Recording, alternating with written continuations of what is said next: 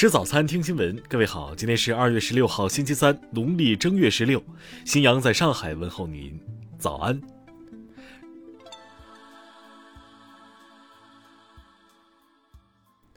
首先来关注头条消息：自己与丈夫刘先生共同的房屋，竟然被丈夫以抵付借款的名义私自过户到了其情人夏女士名下。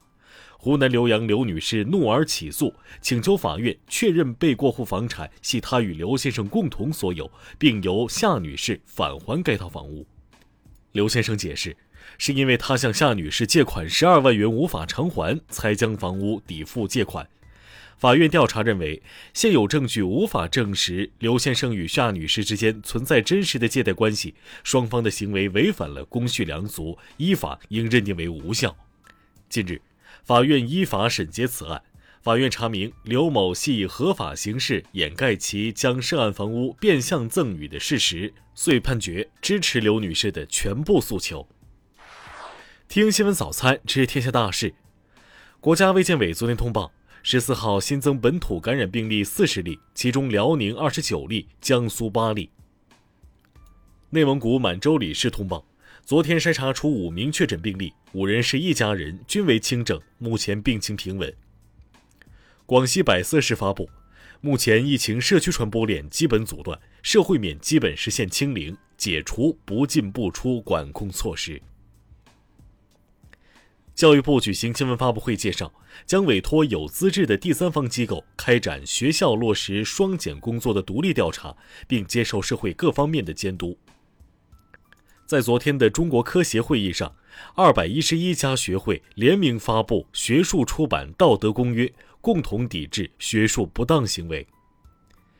据医药卫生网消息，原郑州市市长侯红已担任河南省卫健委副主任。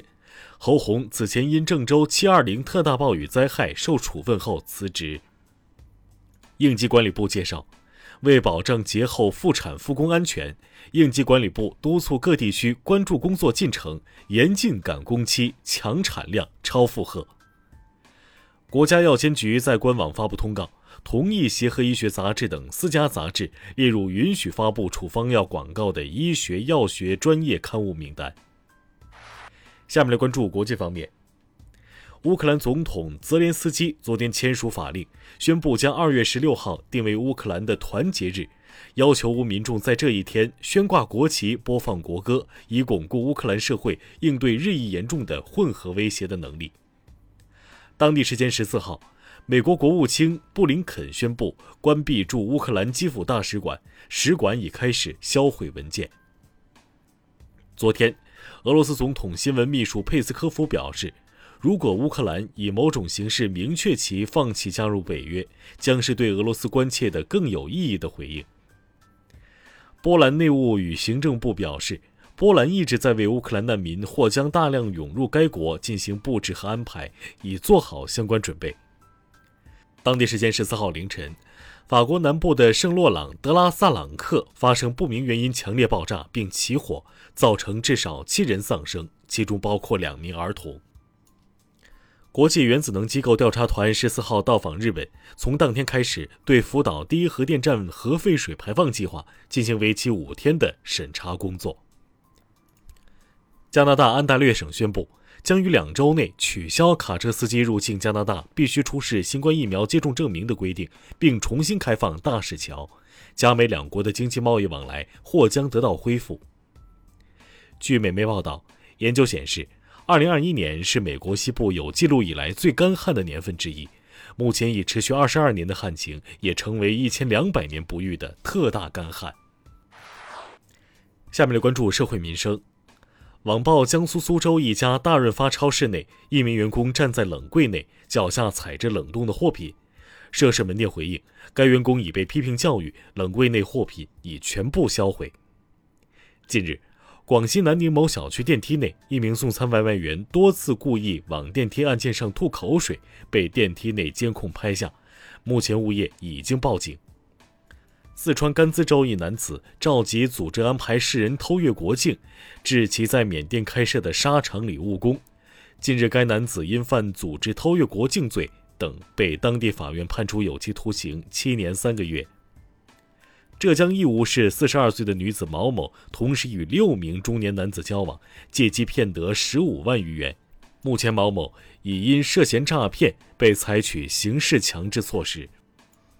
辽宁葫芦岛市通报，对于引发此次疫情的大货车司机贺某某、韩某，因涉嫌妨害传染病防治罪，已由县公安机关立案侦查。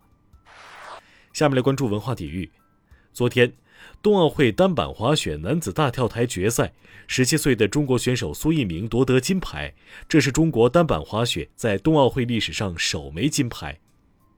花样滑冰女子单人滑短节目战罢，俄罗斯选手瓦利耶娃以八十二点一六分排名第一，朱毅排名第二十七位，无缘自由滑。中国篮协宣布，出征塞尔维亚世预赛的中国女篮有两人核酸检测结果呈阳性。全队已就地进行隔离观察，推迟回国。三星堆青铜大面具亮相虎年春晚，引发全民关注。目前大面具已回家，将在三星堆文物保护与修复馆首次正式展出，向广大游客送上元宵节展览彩蛋。以上就是今天新闻早餐的全部内容。如果您觉得节目不错，请点击再看按钮。咱们明天不见不散。